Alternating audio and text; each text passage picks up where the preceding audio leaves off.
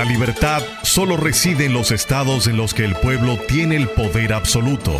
Por el respeto a los valores democráticos y la dignidad del pueblo dominicano, el rumbo de la tarde, plural, objetivo, comprometido siempre con la verdad. Con Juan TH, Rudy González y Georgie Rodríguez. Los poderosos ya están en el aire. Buenas tardes, República Dominicana. Iniciamos aquí el rumbo de la tarde con los poderosos Rudy González, Juan TH y Georgie Rodríguez.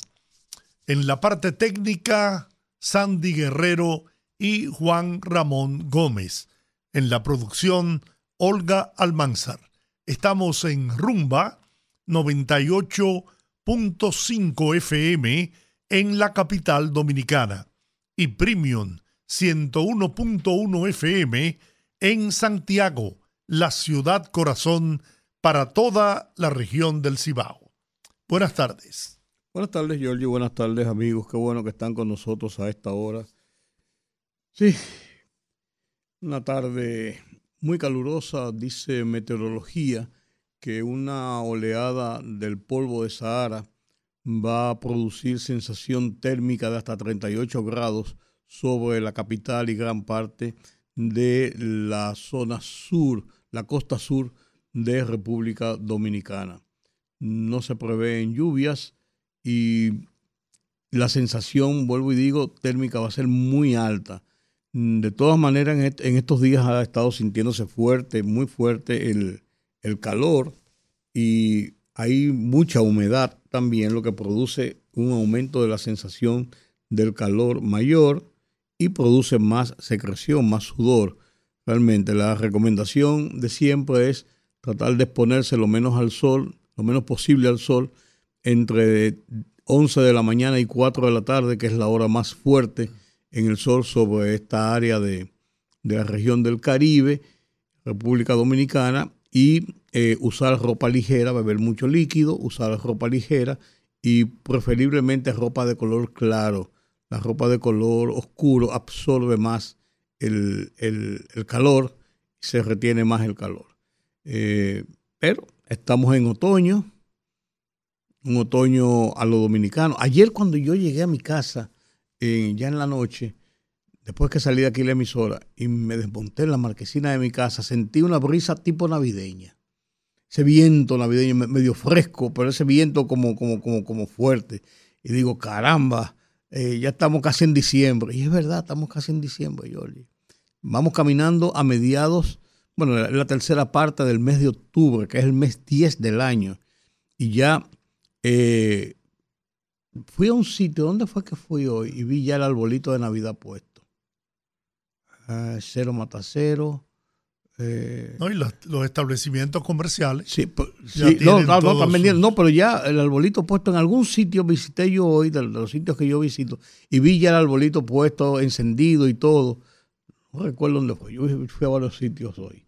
Pero la verdad es que eh, con todo y eso de sentirse esas visitas de vez en cuando y uno tener en la mente que nos estamos acercando a la Navidad, que entre otros componentes es, porque refresca un poco la temperatura que a uno le, le agrada, además de las fiestas y, la sensación de, armonía que, reina en los días de Navidad, eh, no es menos cierto que seguimos enfrascados en nuestros eh, trances, en, en nuestro diario vivir.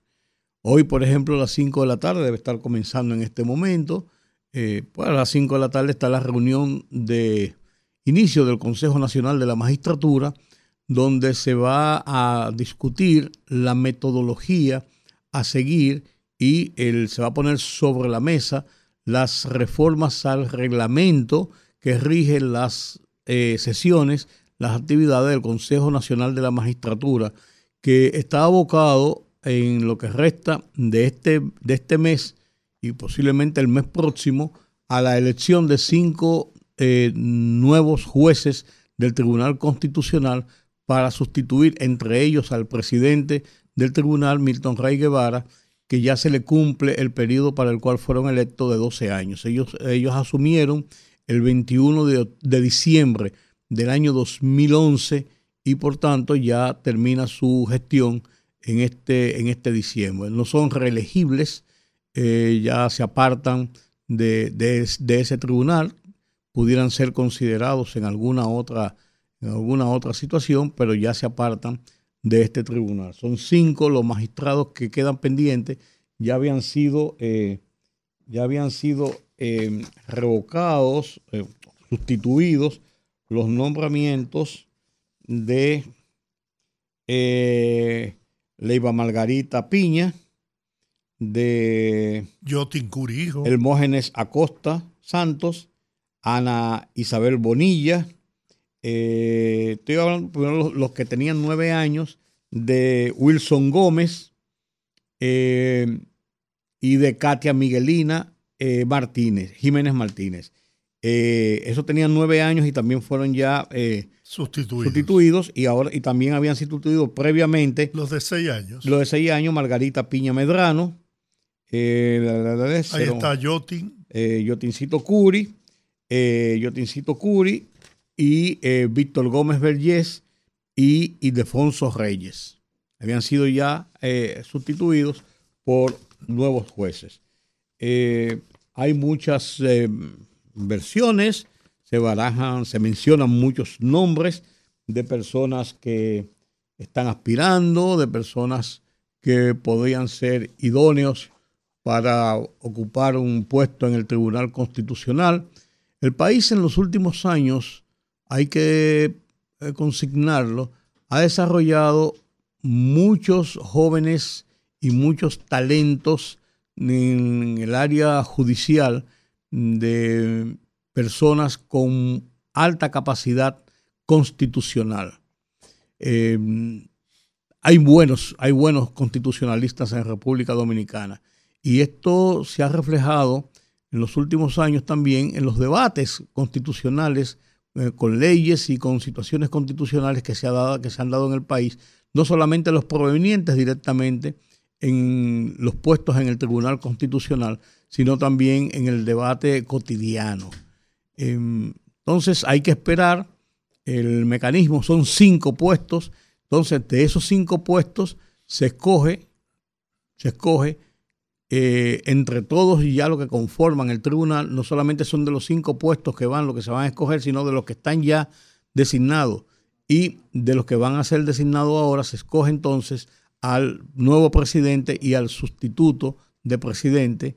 Eh, son los dos cargos que además de elegirlo como jueces, se escogen dentro de las decisiones del Consejo Nacional de la Magistratura. Consejo Nacional de la Magistratura compuesto por ocho personas, el presidente de la República, el presidente del Senado, el presidente de la Cámara de Diputados y, un senador y un diputado de la corriente contraria mayoritaria y eh, contraria políticamente de los presidentes de esos organismos, el presidente de la Suprema Corte de Justicia y una jueza de la Suprema Corte de Justicia que es elegida a su vez por la propia Suprema Corte de Justicia y la, presenta como, como miembro del Consejo, que a su vez funge como secretaria del Consejo, de las sesiones del Consejo, y también eh, la Procuradora General de la República, en este caso Procuradora Miriam Germán. Son los ocho miembros que conforman el Consejo de la Magistratura. Cinco son elegidos por el voto popular y son entes políticos.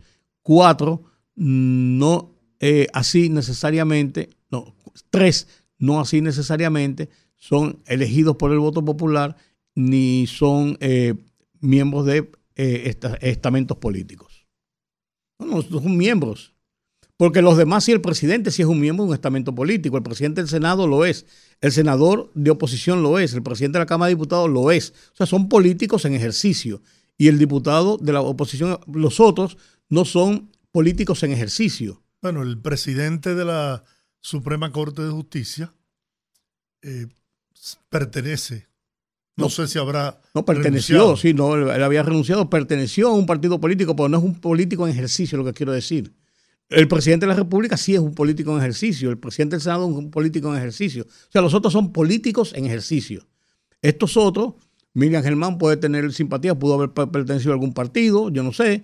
Eh, el presidente de la Suprema Corte, el, juez o la jueza que se va a designar para eso, pero, pero no son políticos en ejercicio, lo que quiero decir. Hay muchos abogados, como tú señalaste, y muchos jóvenes especialistas en derecho constitucional. Y se ha desarrollado una, una capa alta. Ahora, accesar, integrarse al Tribunal Constitucional representa para esos abogados que son muy buenos abogados con un fructífero ejercicio profesional, representa un alto sacrificio.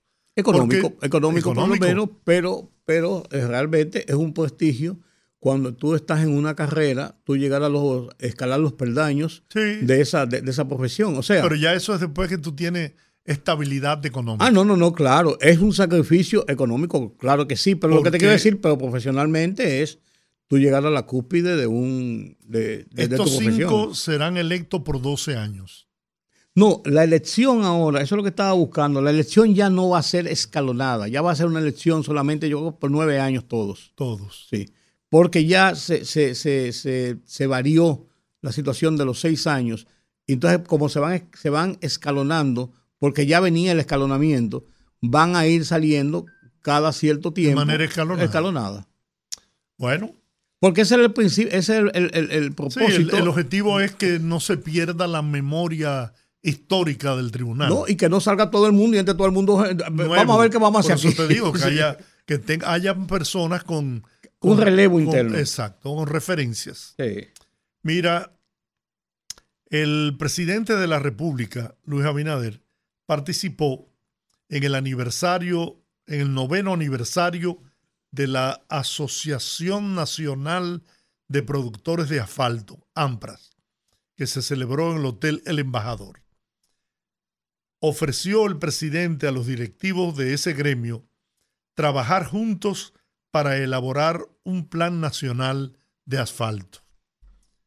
A propósito, el Ministerio de Obras Públicas, según anunció el ministro de Línea Ascensión, llamará o lanzará en los próximos días una tercera licitación de asfalto por un monto de 11.200 millones de pesos. Y el presidente Luis Abinader manifestó su intención de realizar un plan nacional de asfalto. Ascensión aseguró que en los últimos tres años el gasto público del gobierno en pavimentación de calles es de más de 15 mil millones de pesos, con 3.452 kilómetros lineales de vía intervenidas y más de 19 millones de metros cúbicos de hormigón asfáltico caliente. Una coincidencia. No eran 11 mil millones y pico lo que se licitaron aquella vez para asuntos de asfalto y que fueron producto después de denuncias y de y de investigaciones y de, y de todo este tipo de cosas. No, yo recuerdo que... Eran 11 mil millones. Yo recuerdo que Leonel Fernández dijo que tenía eh, no sé cuánto, bueno, 40 mil millones de pesos. No, no, no es eso que yo te No, ni el asfalto, él habló del asfalto no, también. No, no, no, pues yo, yo recuerdo que fue incluso motivo de una, de una eh, eh, ¿cómo se llama? De un expediente público. Pero lo que estoy hablando es de la coincidencia de 11 mil millones de pesos. Bueno, lo, cierto sí es, los que andamos en las carreteras, en la calle, somos víctimas del deterioro de las avenidas, de las calles de las ciudades y de las carreteras. Entonces yo pienso que es una importante inversión que le, por ejemplo, escuchamos aquí una persona que llamó ayer de Santiago, que su carro se cayó en un hoyo en el quinto centenario, se le desguabinó en buen dominicano y gastó ciento y pico de mil pesos para poderlo reparar. Entonces, yo creo que sí, que es importante la labor de asfaltar. Esa es una responsabilidad de los ayuntamientos, pero, no tienen los recursos para poder eh, atender esas necesidades y demandas. Incluso el Ayuntamiento del Distrito Nacional en la época de Corporán compró una, una, hizo, una, planta de asfalto. Para hacer asfalto y fue un fracaso total y fruto de también muchas controversias hasta judiciales, porque entraba en competencia no solamente en precios, sino en calidad con otro tipo de asfalto que se traía a República Dominicana eh, hace 40, hace 30, un hace 30 que se traía a República Dominicana y que su nivel de, de, de calidad distaba mucho. Eh, aquí uno de los problemas que hay es que para las épocas de elecciones, generalmente uno, una de las cosas que hacen los ayuntamientos, que hacen los, los gobiernos, es asfaltar porque el asfalto realmente se ve, se ve y, se, y se siente. Yo recuerdo, en paz descanse, mi gran amigo Orlando Gil y yo nos invitaron a, me acuerdo como ahora, como hoy lo estoy viendo, nos invitaron al Ceibo eh, y a Tomayor a ver un programa de asfaltado que estaban haciendo precisamente para la época, una época cercana a las elecciones. Fuimos en un minibús eh, de las personas que nos invitaron, no me acuerdo qué entidad era, nos invitaron y, haciendo un recorrido por las calles asfaltadas del Ceibo, recuerdo en ese momento, y después fuimos a Tomayor, pero hasta los callejones, hasta los callejones, Georgie, cuando tú llegabas a las calles y entonces entraban a los callejones que llevan a, la, a, las partes atrás de la casa, estaban asfaltadas. Entonces decía una de las personas que andaban ahí, lo que pasa es que tenemos tanto asfalto que aprovechamos y asfaltamos todo. Eso es, una cosa terrible. Nosotros nos mirábamos y nos reíamos porque eso, eso, eso, eso, eso es común. Pero realmente la capital, Santiago, las zonas de mucho tránsito vehicular y muchas carreteras, ya hace tiempo que las carreteras no son tan, tan, no son tan malas como lo eran en el pasado. Estoy hablando de hace 25, 30, 40 años que la ciudad incluso era una ciudad llena de hoyos. Eh, son bastante, son bastante transitables. Incluso las vías que nosotros tenemos en República Dominicana son, hay buenas vías y son de muy buena conexión, la mayoría de las carreteras. Lo que pasa es que en los asfaltados que se hacen en las calles tienen, adolecen de dos graves problemas. El principal de los problemas es que se echa asfalto sobre asfalto. Y cuando se echa asfalto sobre asfalto, van subiendo los niveles de calle que a veces son superiores a los niveles de las aceras y los contenes. Ese es un problema y además de eso, no corrigen en algunos puntos donde hay debilidades y cede y al final de cuentas sigue cediendo por el paso de vehículos y todo esto. Ese es un problema. Sin embargo, mira, yo he visto unas eh, máquinas que, ¿cómo? no sé cómo. Hacen ranuras, ranuran las calles. No, no, no. Que levantan levantan y el, el pavimento. Eso es la, la, la, Como que lo son como unos, rodillos. Eso se usaba antes, yo no sé ahora. Pero el segundo. Precisamente para evitar eso. Sí, el, claro. Y es, y es lo que, lo que manda, lo, que manda eh, una buena construcción. El segundo problema que tienen es que el volumen de asfalto que echan, la capa asfáltica, es tan, tan mínimo, tan de una pulgada, una pulgada y medio, dos pulgadas. Ellos tienen una forma de medir las pulgadas, que realmente lo que hace es que cubre cualquier parte que vaya en vías de deterioro, que ya no resiste más, eh, eh, eh, ¿cómo se llama esto? Bacheos. bacheo. Bacheos y, y, te hacen una capa uniforme. Pero es de tan mala calidad por el nivel, por el volumen, en calles de mucho tránsito, incluso que pasan vehículos pesados, tiende al poco tiempo, cuando hablo del poco tiempo, tres veces, seis meses, qué sé yo, no sé cuál es el tiempo que debe durar, que comienza a deteriorarse. Y eso es, eso es muy común en lo que pasa en República Dominicana con los asfaltados. Mira, retomando el tema a propósito de la convocatoria del Consejo Nacional de la Magistratura en la tarde de hoy, el Colegio de Abogados de la República Dominicana que preside Miguel Surún Hernández. No sé hasta cuándo, ¿no? Ya hay, elecciones ahora, a fin de este año. Sí. Hay, hay, incluso hay varias planchas que están, que están terciando para las elecciones del colegio. Bueno, dijo hoy que desde el Palacio Nacional se orquesta un plan para llevar al Tribunal Constitucional jueces pro haitianos, tirando por la borda todas las conquistas logradas por el alto tribunal. Pero, pero por Dios, yo, Él tendrá Esos tremendismos. Él tendrá su cosa, pero a mí no me parece. Pero por Dios, por amor a Dios, no, no, no se burlen de la inteligencia del pueblo, por Dios. No, pues yo creo que eso no es ni siquiera una burla de la inteligencia del pueblo, es una burla de ellos mismos porque esas son declaraciones que muy poca gente las compra. Bueno, hay gente que sí. Sí, pues la compra es quien quiere comprarla. Porque eh, el asidero de una, de una posición de esa naturaleza, de que se quiere llevar jueces pro haitianos, ¿cuál es el motivo? ¿Cuál es el propósito? ¿Cuál es? O sea, eso es un tremendo. Bueno, para, para, mí, para Rudy González, escúsenme ustedes, para mí eso es un poco tremendista, para no llegar a los extremos de decir otra cosa. Y decir a, a esta altura del juego, que desde que el, que el gobierno, que el presidente de la República trata de manipular para llevar jueces al Tribunal Constitucional cuando... Porque eso no tiene sentido. No, no, pero está bien. Porque, pero porque además no tiene sentido con lo que está haciendo el gobierno frente a la situación haitiana. No, exacto, pero además de eso...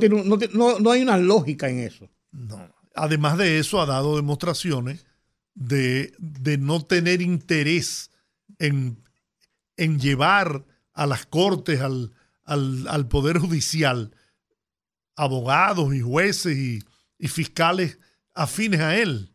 lo ha demostrado. eso es otra cosa, pero, pero, yo te voy a decir una cosa, Eso es otra cosa. Pero ¿está demostrado o no? Eso, yo no puedo decir que está demostrado. Eso es otra cosa, para mí. Lo que sí yo te voy a decir una cosa, todavía dijeran, todavía dijeran que desde el Palacio quieren nombrar jueces anti-haitianos también es un tremendismo. Que fuera más consono con la política del gobierno frente a la situación haitiana. ¿Tú me entiendes? Todavía decir eso también es un tremendismo. Porque yo creo que ese no es un tema que está en el eje de discusión de la elección de jueces del tribunal. Y te voy a decir por qué no, porque no hay en, en, en el escenario una discusión de corte constitucional de cara a la situación con Haití. La situación de, con Haití es claramente, está claramente establecida. Y hay una resolución, la, la, sentencia 1367, que se basta por sí mismo y con un espectro muy amplio sobre el estado de las relaciones en relación a la nacionalidad de los, de los, de los haitianos. Y hay una ley posterior, la 168-14, también ratifica todos esos conceptos establecidos ya en una ley. O sea, yo creo que en la parte legal, constitucional, de cara a la situación con Haití, está muy claramente establecida como para tener que buscar y poner jueces, es mi criterio, y poner jueces para que eh, eh, resoluten, sentencien en una u otra dirección cuando ese no es un tema que está en discusión. Es otro el tema con Haití que está en discusión. Dice Surum que se pretende crear un grupo élite de seleccionados que son los únicos afortunados en ser entrevistados con el propósito de legitimar un determinado perfil de jueces afines a la ideología de género, pro haitiano y pro empresarial, afines con sectores poderosos del gobierno. Pero además de eso, eh, no es, no es excluyente el usted presentarse como candidato. No es excluyente porque no, eh, usted nada más tiene que cumplir con los lineamientos de que establece el protocolo para usted ser eh, un candidato, para candidatearse o que lo candidatee una, una organización, alguna estructura, una universidad, una institución afín a, a los asuntos judiciales del país, simplemente, o sea, y cualquier persona, incluso independientemente, va y simplemente se inscribe si tienen las calidades y tal eso, no hay, no hay una, eso no es excluyente. O sea, yo creo, yo no sé, pero yo creo que a veces, a veces nos pasamos de contento. Y lo que pasa también que Surún hoy, yo me supongo que Surún salió con esas cosas para salir al frente, mi idea, espérate, mi idea, desde otro ángulo de la, en, en la parte mediática, porque hoy el ex procurador general de la República, Gregory Castellano Ruano, le presentó una querella ante el PECA eh, en relación, ante la Procuraduría, en relación a alegados actos de corrupción con dineros del Colegio de abogados. Por desfalco sistemático de los fondos del Colegio de Abogados que durante su gestión ahí ha cometido el doctor Miguel Alberto Surún Hernández. Yo no me atrevo a decir que esto es aquello, por eso yo digo, sobre alegados actos de corrupción. yo estoy leyendo lo que está publicado. Sí, pero, pero, pero yo no, yo no,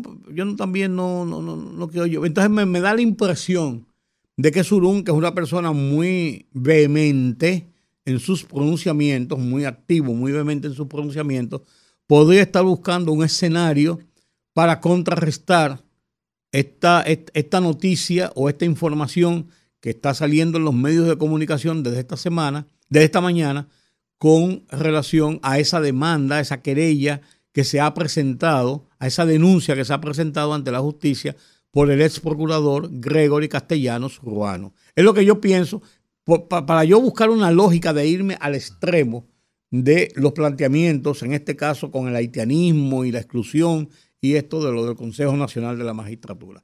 Él tendrá sus razones y él las explicará. Bueno, textualmente el ex procurador Gregory Castellanos Ruano depositó ante la Procuraduría Especializada de Persecución de la Corrupción Administrativa una reiteración de su denuncia formal contra Miguel Surún Hernández, Elsa Alvarado, Abraham Ortiz Cotes y otros implicados por desfalco, prevaricación, corrupción y malversación de fondos en el Colegio de Abogados en el marco de su gestión al frente de esa entidad. Castellano aseguró que Surún Hernández malversó 119 millones de pesos para comprarse cinco terrenos o propiedades inmobiliarias en la provincia Altagracia, Higüey, y que hasta tiene una compañía offshore en el paraíso fiscal de Panamá. Bueno, que vaya a justicia. Se vayan a la justicia. Y que demuestre su inocencia. ¿no? no, tienen que demostrarle su culpabilidad, porque no es un funcionario público. Él no tiene que demostrar su inocencia. Él tiene que demostrarle la culpabilidad. el funcionario público, ¿dónde está la reversión del faldo de la prueba? Donde tú como funcionario tienes que demostrar tu inocencia. El buen uso y el manejo de, los fondos públicos. En este caso, es una, es una entidad autónoma que rige no como entidad del Estado. Entonces, a él hay que probarle la, la culpabilidad. Claro, pero es lo que te digo, pero él tiene que demostrar que esa acusación no es no es correcta. No, no, no, no, no, no. Es que a él tienen que probarle que él es culpable. El defenderse sobre lo que le puedan acusar, pero no demostrar, él no tiene que demostrar nada. Él es inocente. A él hay que probarle. Inocentes son todos hasta no, no, no, no, no, pues hay que probarle la culpabilidad. No, porque en el caso de los funcionarios públicos sí están en la obligación, en la obligación constitucional. La inversión del fardo de la, la prueba. prueba. tiene que demostrar su inocencia y el buen manejo de los fondos puestos a sus manos. Claro. En este caso, en la acusación hay que demostrarle que él cometió. Es el responsable de los hechos que se le acusa, pero para eso tiene que defenderse. No, no, no, se defiende, lo que te quiero decir, pero es contra él, no él teniendo que eh, mostrar su, buen manejo.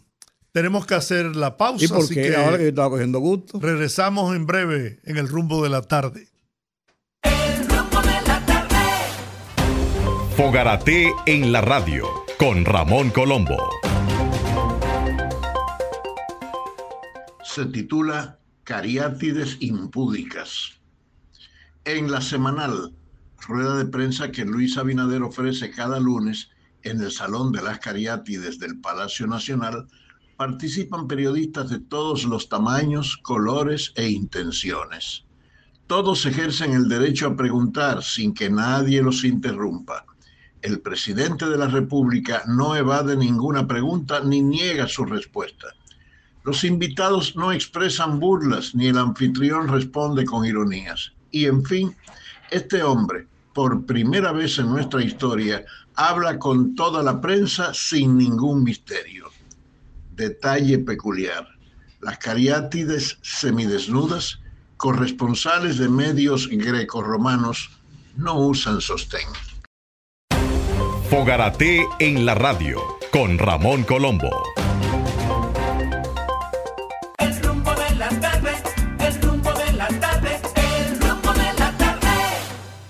Sandy. Bien, estamos de regreso en el rumbo de la tarde.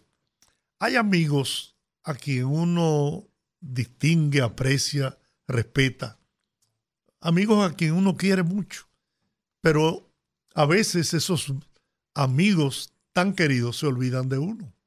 Tú no lo dirías por mí. No, Ah, bueno.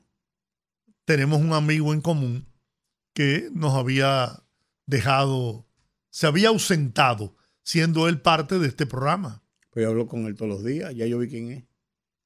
Sí. Yo hablo con él todos los días. Ah. Eso es- eh, tú, tú eres el que tiene problemas con él. Bueno, entonces soy yo el que tengo problemas. Hace rato. Servio Tulio Castaño Gu- Guzmán, vicepresidente ejecutivo de Finjus.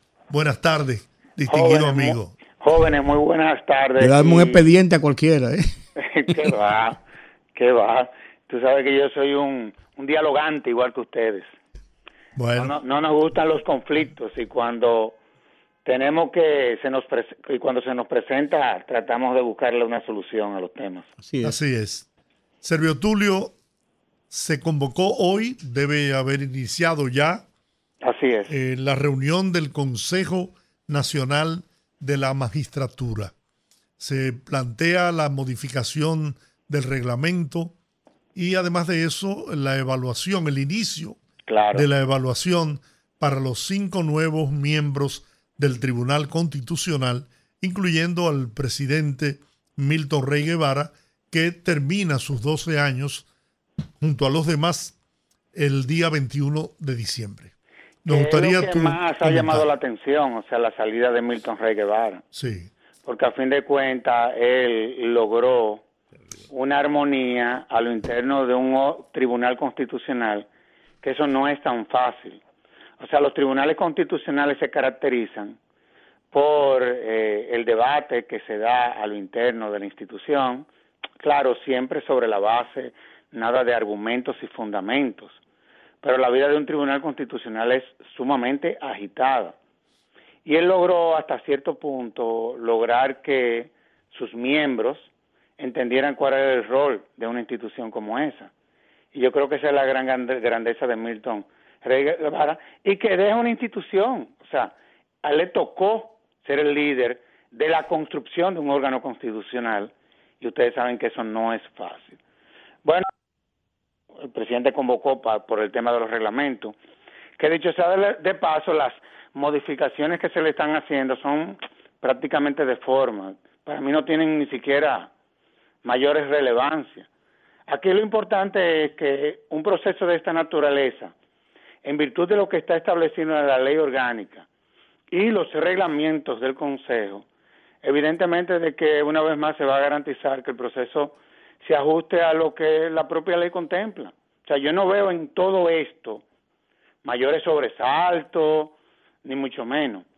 Ahora bien, yo lo que no quisiera que pase en esta elección, lo que pasó en la última elección, en donde entraron cuatro jueces al Tribunal Constitucional. Y voy a ser claro, entraron cuatro jueces de carrera. Es decir, los que terminaron siendo electos, que son muy buenos, ese no es el debate, y que son muy competentes y que están haciendo un buen trabajo, fueron jueces que vinieron del Poder Judicial. En esta ocasión lo que uno espera entonces es que haya una mayor diversidad, porque no es bueno que un órgano como el Tribunal Constitucional se llene de jueces de carrera. Esa es otra lógica. Aparte de que los jueces de carrera tienen una doctrina y se deben al Poder Judicial. Tribunal Constitucional, que es un órgano político, para que hablemos las cosas Claro. bien claro. Y aquí yo entiendo que el Consejo tiene que tomar en cuenta ya en esta ocasión académicos y todo lo que tiene que ver con el concurso de las ideologías.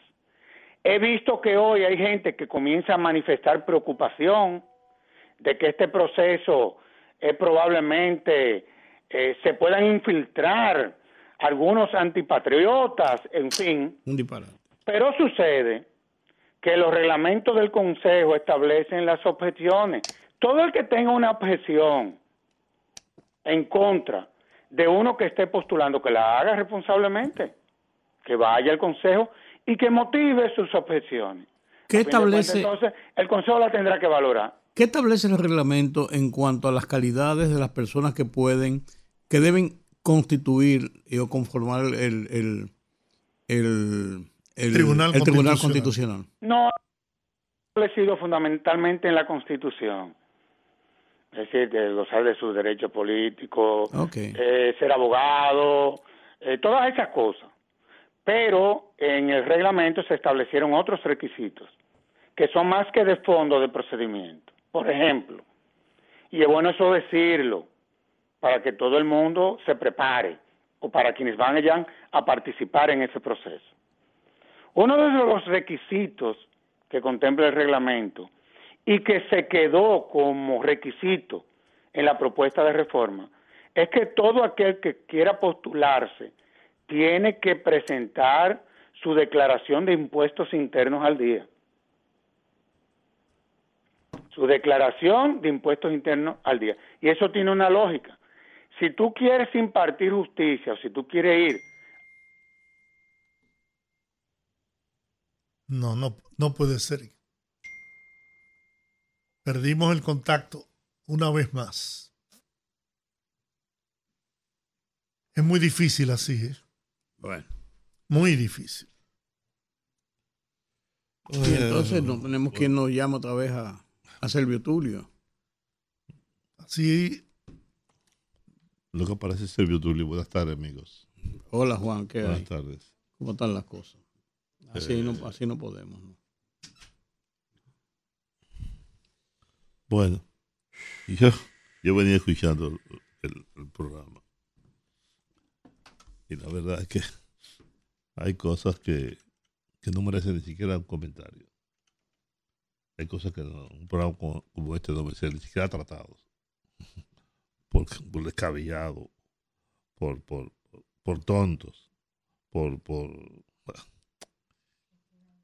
Y lo del asfalto, sí, eran 11 mil millones de pesos el, el escándalo con Gonzalo, la hermana, de, la, hermana de, del procurador y los sometimientos a la justicia y, y el periodista que hizo la denuncia y también hubo un escándalo que es eh, Marino Zapete, ¿tú no lo recuerdas? Sí, sí, sí, sí, Bueno, sí. pues, Yo lo que decía era sí, que eran 11 lo, mil millones. es lo que yo decía, era la coincidencia de 11 mil millones, la misma cantidad de eran 11 licitación. también eran 11 mil millones. recuperamos el contacto con Servio Tulio Castaño Guzmán. Buenas. Bueno, finalmente. No, yo decía, eh, eh, que esos son de los requisitos que yo entiendo que hay que... Porque después los otros son requisi- requisitos de naturaleza académica. Tulio, Sí. una pregunta un poco capciosa, tal vez. ¿Valió la pena el Tribunal Constitucional? Sí. ¿Tú crees que le aportó? ¿Tú Sí, valió que la fue pena. bueno? Tuvo que crear una superestructura jurídica como lo es el Tribunal Constitucional, que en otros países también ha sido cuestionado. Bueno, lo que pasa es que en el caso nuestro no ha sido así. Tú podrás saber, tú podrás cuestionar, y eso es normal, alguna de sus decisiones. Eso es una cosa. Pero los aportes que ha hecho el Tribunal Constitucional en la República Dominicana, evidentemente que son invaluables. Y te voy a decir por Pero- qué. Pero tú sabes que, que antes de eso, por ejemplo, la Suprema Corte de Justicia, eh, una Tenía parte... el control concentrado. El problema es, el problema es que mientras el Tribunal Constitucional ha fallado casi siete mil casos, la Suprema Corte de Justicia en 20 años no falló ni siquiera 40. Entonces, ese- esa es la diferencia. Y otra cosa es que acuérdate que como el modelo de Estado cambió y pasamos a un Estado social y democrático de derecho, el Tribunal Constitucional es el órgano que, de una u otra forma, es el garante de los derechos fundamentales. Por eso que tú ves que todo acto de poder, incluyendo una decisión de un tribunal, me refiero una sentencia de la Suprema Corte de Justicia, puede ser atacada en revisión ante el Tribunal Constitucional. Eso no lo teníamos. Y déjame decirte, una sentencia es un acto de poder. Entonces, si una sentencia es un acto de poder, evidentemente de que las decisiones de ese poder tienen que ser revisadas en ese órgano, porque la de los demás poderes también lo son. ¿Y cómo, Otra ¿Y cómo explicar todos estos desacatos del Poder Ejecutivo? Eso es otra cosa, mira. A fin de cuentas, de 7 mil sentencias que se han dado, se han hablado de 80. De Sí, pero- 80. Pero son muchos. Claro que son- hasta Eh, una uno sola. es mucho, uno es mucho. Hasta una sola. Ahora, tú tienes que entender que nosotros hemos estado cambiando de cultura. Todo se constitucionalizó, absolutamente todo. Por eso, eh, Rudy decía que la materia constitucional ha tenido una relevancia en los últimos años y es precisamente por eso, porque la justicia se constitucionalizó. Ya lo más importante no es la norma, es la jurisprudencia. O sea, esa visión exegética del derecho que le heredamos de los franceses cambió con la creación del Tribunal Constitucional. Ya es la jurisprudencia y por eso es que tú ves que sus jurisprudencias son vinculantes a todos los poderes del Estado. Eso fue lo que pasó. Y por eso es que yo digo y sostengo que ese es el órgano más poderoso que tiene este país, ese tribunal, así como tú lo ves. Claro. ¿No te gustaría presidirlo? ¿Perdón? ¿No te gustaría presidirlo? La verdad que yo nunca he pensado en eso, honestamente hablando, me saca de, de contexto un poco. Eso dice Cristóbal también, eso dice el otro y el otro. Bueno, pero imagínate tú, Ninguno quiere, ninguno quiere asumir esa responsabilidad. Bueno, pero aquí hay mucha gente, no te creas que hay mucha gente, Rudy lo decía, o sea, esto ha sido una especie como de, de apertura que ha habido en el país, que va, a mi juicio, en la dirección correcta, porque el mundo va en esa dirección.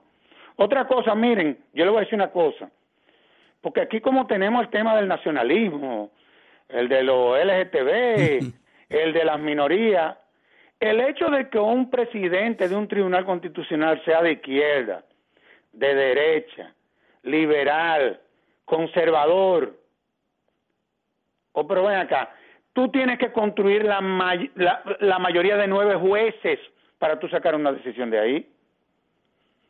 Tú lo que sí tienes que estar consciente cuál es tu deber y tu misión en un órgano como ese, en donde tú tienes que tener una visión de Estado, tú tienes que tener un conocimiento de la política.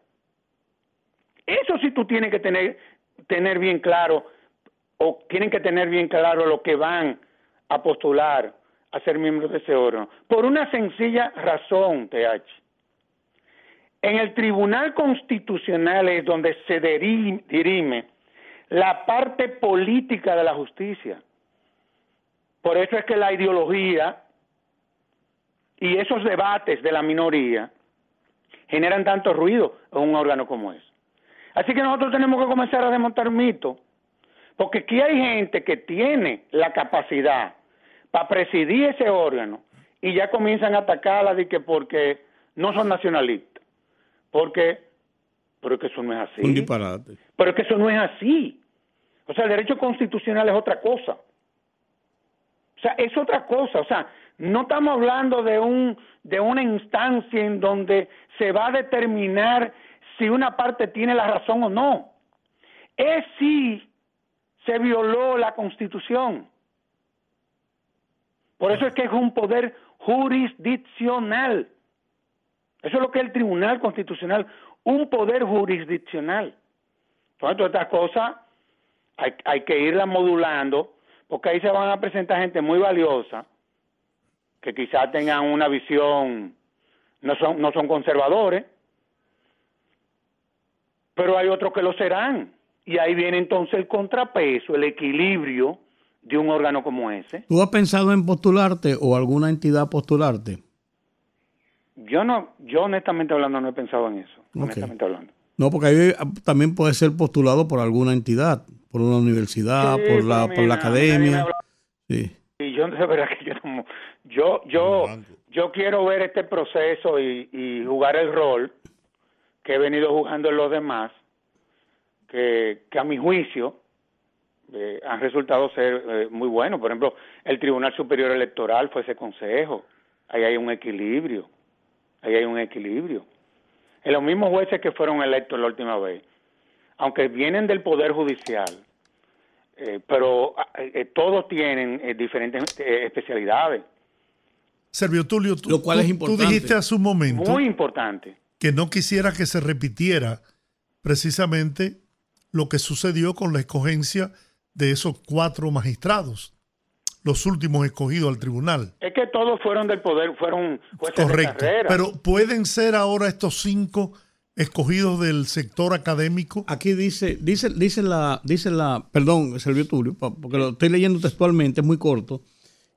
Para ser miembro del tribunal, del Tribunal Constitucional debe ser licenciado o doctor en Derecho, haber ejercido durante por lo menos 12 años la profesión de abogado, la docencia universitaria del derecho o haber desempeñado por igual tiempo las funciones de juez dentro del Poder Judicial o representante del Ministerio Público. O sea, hay una gama bastante amplia. Sí, muy amplia. O sea que pu- pudieran ser escogidos cinco miembros sin la la necesidad de, academia. que fueran de la academia. Exacto. Ahora déjeme decirle algo, porque es que a uno se le olvidan las cosas. Lo que pasa es que nosotros en la fundación tenemos un registro. A elegible quedaron dos de todos los anteriores que fueron evaluados la última vez.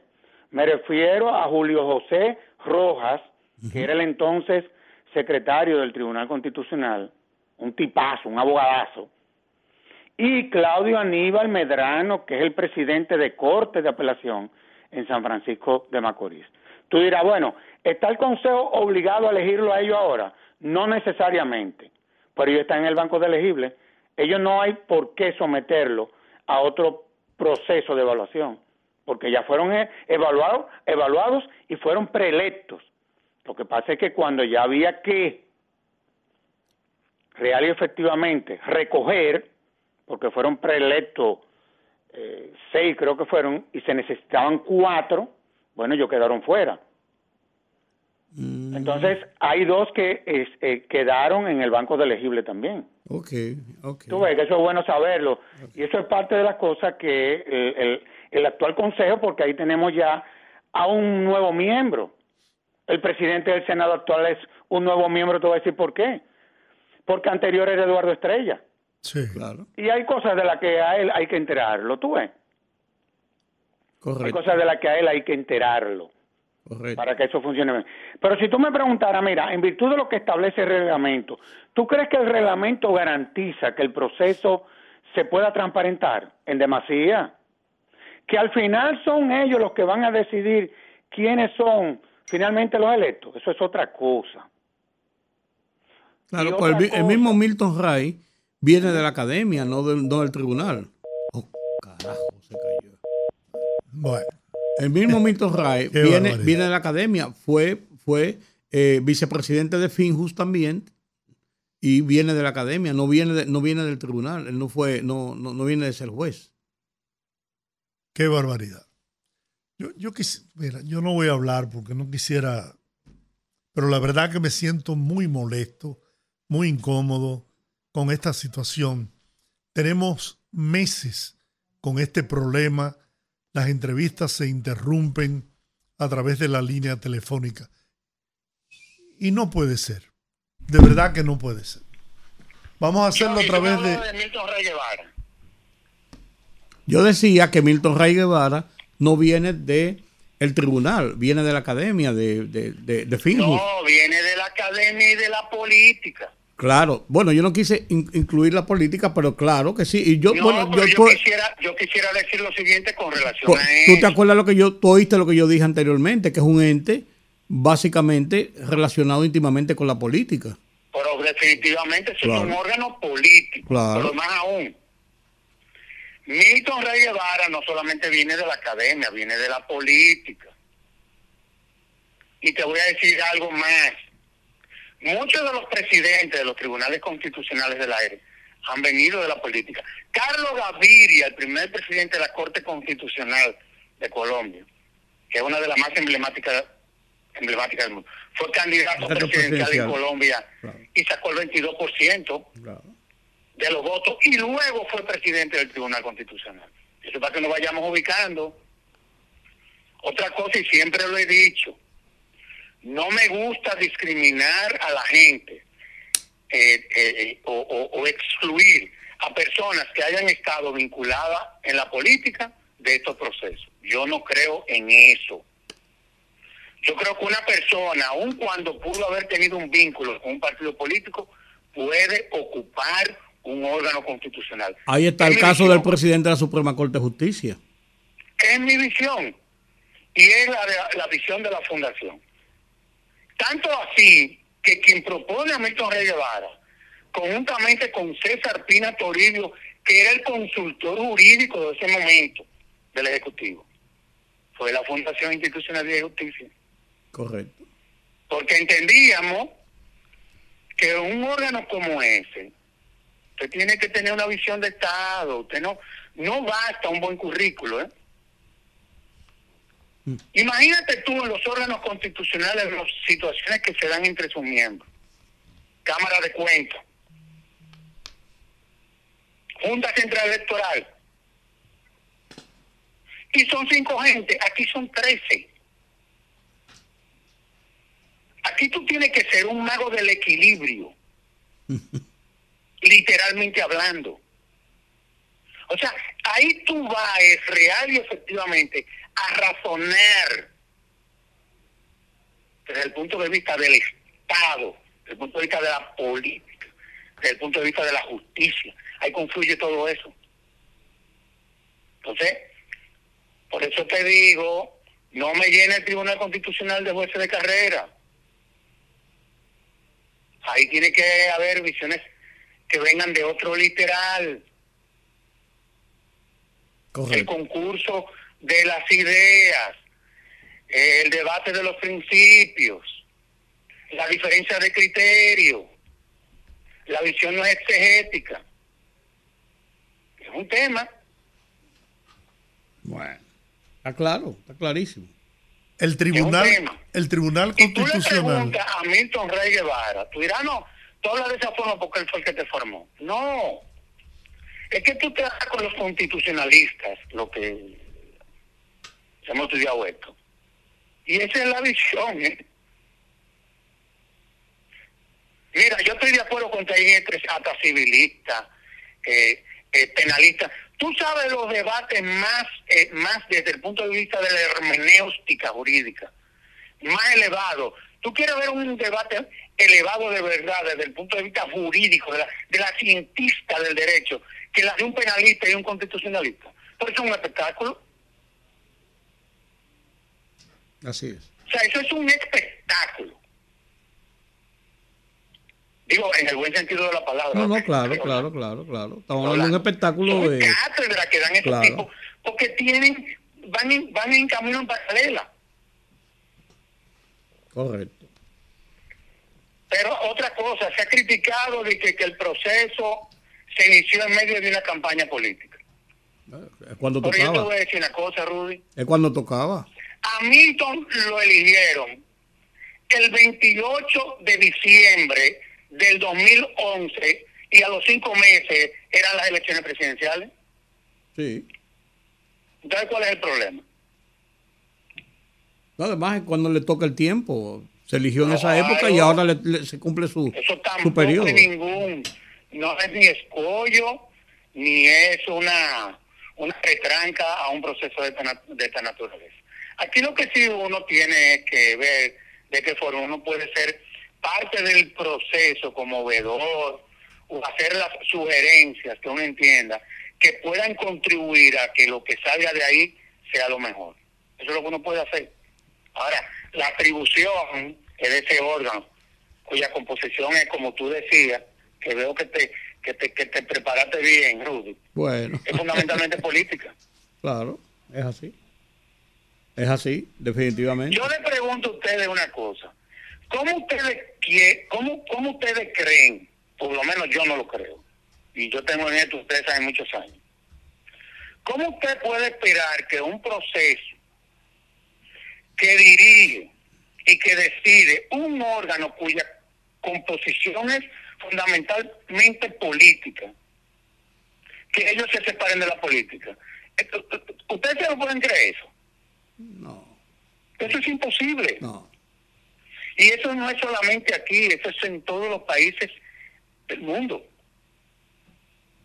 En los Estados Unidos ya ustedes saben quién es, quién es el que propone al Congreso, a los jueces de la Suprema Corte de Justicia, que es el Tribunal Constitucional de los Estados Unidos. Además, lo, lo escogen políticos. Y además, yo siempre he pensado, ¿por qué hay que estigmatizar a los políticos? Lo que tienen que ser es No, no objetivo en sus funciones. eso, ¿no? No tienen que ser objetivo en sus Los funciones. políticos tienen tantos derechos como tienes tú Claro, y como tengo yo. claro. Otra cosa, ni tú ni yo somos mejores que los políticos. No, no necesariamente. Eso no es verdad. Claro, Cada quien eligió un camino claro. y punto. Lo que pasa es que los Pero que políticos, los, los políticos son los primeros que estigmatizan a los políticos. Y muchos mitos, ¿eh? Tú oye, los Pero políticos, los políticos son los primeros que estigmatizan a los políticos. Sí, ese es Increíblemente. el problema de ellos. Sí. Ese es el problema. Es una, es una, es una, eh, es una raza que, que, que, que conspira. Por eso que yo digo que a los políticos hay que cuidarlo de ellos mismos. ¿eh? Definitivamente.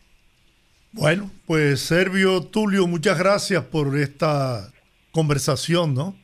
Edificante por demás. No, gracias a ustedes y como siempre a la orden. Bueno, no te pierdas tanto. Está bien. Son demasiados temas. Un abrazo fuerte. Igual para ti. Bye. Vamos a la pausa, rezamos en breve. El rumbo de la tarde. Seguimos en el rumbo de la tarde. La situación reinante en el Medio Oriente por el enfrentamiento entre Israel y el grupo Hamas sigue acaparando la atención del mundo. Llamados a la paz desde todos los sectores del mundo y a nosotros nos gustaría tener una, una visión de la situación que se ha producido y que no es de ahora, tiene años, décadas, este conflicto, ¿no? Entre palestinos y judíos. Y nos gustaría tener una panorámica, una visión del origen del conflicto entre los palestinos y los israelíes. Hemos logrado conversar a partir de este momento con el historiador Manuel Núñez Asensio para que nos dé su visión sobre cuál es el origen de este conflicto. Buenas tardes. Buenas tardes, ¿cómo están ustedes? Mira, el origen del conflicto eh, palestino-israelí se sitúa en el momento mismo de la fundación del Estado de Israel. El Estado de Israel es fundado en 1948. En ese momento la ONU aprueba dos estados, pero los estados vecinos judíos no querían, no querían aceptar esa solución de dos estados y pensaron que podían, eh, aplicando una política de inmigración constante, eh, destruir eh, rápidamente la intención de, establecer un Estado en Israel, que como ustedes saben, estamos hablando de un país pequeño, de 9 millones de habitantes, en una zona donde los estados suelen tener 30, 40 millones de habitantes, en muchos casos, ¿no? Los que les rodean. Y naturalmente, eh, con un simple desplazamiento poblacional, eh, podrían eh, eliminar el Estado de Israel. Sin embargo, el Estado de Israel siguió existiendo, se dejó un espacio para lo que sería el Estado palestino, que es la Cisjordania, la Franja de Gaza, y posteriormente, eh, durante la etapa de la, de, la- paz que significó el poder de, de Isaac Rabin y de Arafat cuando firmaron en Oslo los acuerdos de paz, se volvió a barajar la idea de que la solución al conflicto de los dos países, y de ahí vino en gran medida la, la concesión del Premio Nobel de la Paz a ambos dirigentes políticos, ambos muertos eh, por los extremistas, porque eh, Rabin fue asesinado por un extremista israelí y eh, Arafat fue envenenado también en una situación semejante. Es decir, porque hay partes que no quieren la paz, que están apostando a la eliminación del adversario y eso no es posible. Israel tiene derecho a existir como tienen también el derecho a existir los palestinos. La situación está ahora mismo en la desigualdad de desarrollo de ambos países y luego ha aparecido un tercer actor que es Hamas, que tiene más relación con los hermanos musulmanes, pero que está planteando una lucha ya de civilización, es una lucha en contra de Occidente. Hamas está financiado por Irán, está financiado por grupos extremistas de la Arabia Saudita y tiene algunos elementos palestinos extremistas, pero no puede representar realmente eh, en esta contienda al pueblo palestino. Ellos hablan en nombre del pueblo palestino, pero no lo representan, porque están representando una idea mayor, que es la idea de la anulación de Israel, y naturalmente Israel, que en este caso ha sido víctima de un ataque feroz, un ataque contra poblaciones civiles, eh, incluso poblaciones que no eran israelíes, porque había allí chilenos, argentinos, peruanos, eh, no sé si también había dominicanos. En aquella fiesta, se hacía en el desierto, pues evidentemente ha sido un ataque de, de, mucha ferocidad que va a repercutir muy negativamente en la vida de Israel, porque una de, la, de las grandes fuentes de ingresos de Israel es el turismo. Y la guerra, cuando era únicamente entre eh, grupos militares, entre grupos que estaban en una beligerancia, ya sean los grupos instalados por la Hezbollah en, eh, en el Líbano, país que ha sido en cierto modo descuartizado porque se ha exportado hacia el Líbano el conflicto eh, eh, palestino-israelí, lo cual ha dañado permanentemente la vida del Líbano. Eso ha supuesto también una situación de inseguridad en toda la zona y la reacción de Israel va a ser una reacción eh, brutal también, seguramente, porque ha sido siempre así que Israel responde a un ataque de esa envergadura a la altura de, del ataque y eso puede desencadenar una, una, guerra en el Medio Oriente. Yo creo que estamos en un momento muy difícil. ¿Por qué? Porque ya no es solamente la lucha por la propia existencia, sino es la lucha de, de, un grupo mesiánico religioso que se enfrenta a un Estado eh, que está luchando por su propia supervivencia, en este caso el Estado de Israel. Eh, estamos en un momento muy delicado de la, de, en el Medio Oriente. Yo pienso que eh, supongo que el Consejo de Seguridad intervendrá para tratar de contener en la ofensiva, porque toda esta ofensiva ha sido eh, alimentada eh, bajo palio de, los iraníes que creen ya eh, tener la, la, visa para tener la, bomba atómica, lo cual evidentemente eh, ya supone que los acuerdos que se hicieron con Irán para permitirle eh, un uso civil de la energía nuclear serán anulados. Lo más probable porque ya no hay seguridad de que los, ira, los iraníes vayan a cumplir su palabra de tener un uso civil de la, energía nuclear.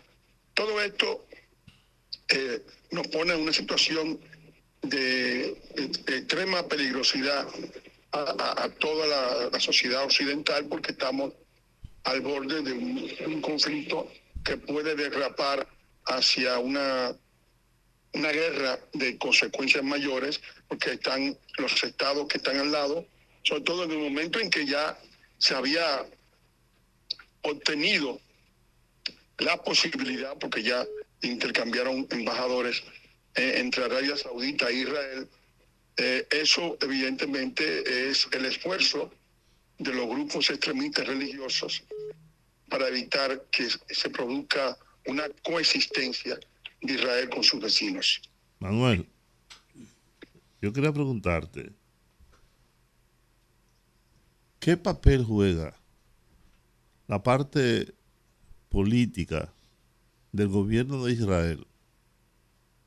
Porque a mí me trae por los pelos el hecho de que Israel, las autoridades, no pudieran advertir este ataque como tú sabes, Netanyahu tuvo muchos problemas para formar gobierno.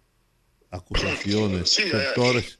en Israel había una, una dificultad. Por porque eso, por son- eso. Entonces, como que, que esto, esta- este conflicto los une, unifica al pueblo israelí y obvia el tema de la gobernabilidad, el tema político propiamente, y ahora es como ocurre aquí en la República Dominicana con Haití. Es decir, no no es su mismo nivel, por supuesto, pero el tema haitiano nos unifica a nosotros. Lo mismo ocurre con Israel y, y la Franja de Gaza y Cisjordania, pero sobre todo con la Franja de Gaza, donde hay dos millones de personas habitando de manera muy paupérrima. Pero a mí como que me, me- me trae como, me, sos- me da sospecha es- ese hecho. Mira, eh, mucha gente ha dicho que eh, cómo es posible que Israel haya se haya producido este ataque contra Israel, que tiene un- unos cuerpos de seguridad y de espionaje extraordinarios. Tiene. Yo creo que ante un ataque de esta dimensión, que eh, guardando las proporciones, es incluso superior a- al 11 de septiembre de Estados Unidos, porque estamos hablando de mil y pico de muertos, de dos mil y pico de heridos, también hay, hay una cantidad de muertos, y de dos centenares de secuestrados, eh, sobre todo civiles, han muerto algunos soldados, pero han sido esencialmente civiles, niños, mujeres, violadas, masacradas, asesinadas de una forma brutal. Eh, pero yo creo que no es, eh, no sería un buen análisis culpar a la víctima de la trapacería del victimario. Yo pienso que en algún momento eh, Hamas, que está ligado a Irán, o sea, no, no- no podemos desligarlo de Irán y de esos grupos de Al-Madine Jack, ¿no? Hamas también tiene su cuerpo de espionaje, su cuerpo de, de inteligencia y ha sido realmente eh, la madrina del ataque. O sea que eh, el, el Mossad no es infalible, ¿no? Y naturalmente eh, no podemos ni siquiera imaginar que un país que como está Israel ahora mismo, que está en un luto profundo porque ha tenido el mayor ataque de su historia a su población, imaginar que la víctima sea culpable del ataque, es decir, o que sea responsable del ataque. No, no, yo O sea, no digo eso. caso, yo, yo no digo eso, ni lo sugiero eso siquiera. Yo lo que No, quiero no es ni siquiera es imaginable. Yo no me lo sea puedo una buena imaginar. excusa. No creo que nadie se imagine ante una situación de, de dolor, de estupor, de sorpresa, de un ataque bruto. Eh, estamos hablando de 1.200 muertos hasta ahora, Juan. Manuel, 1.200. Manuel. Sin contar lo que pueden aparecer. Manuel, ¿cuál es, Sí.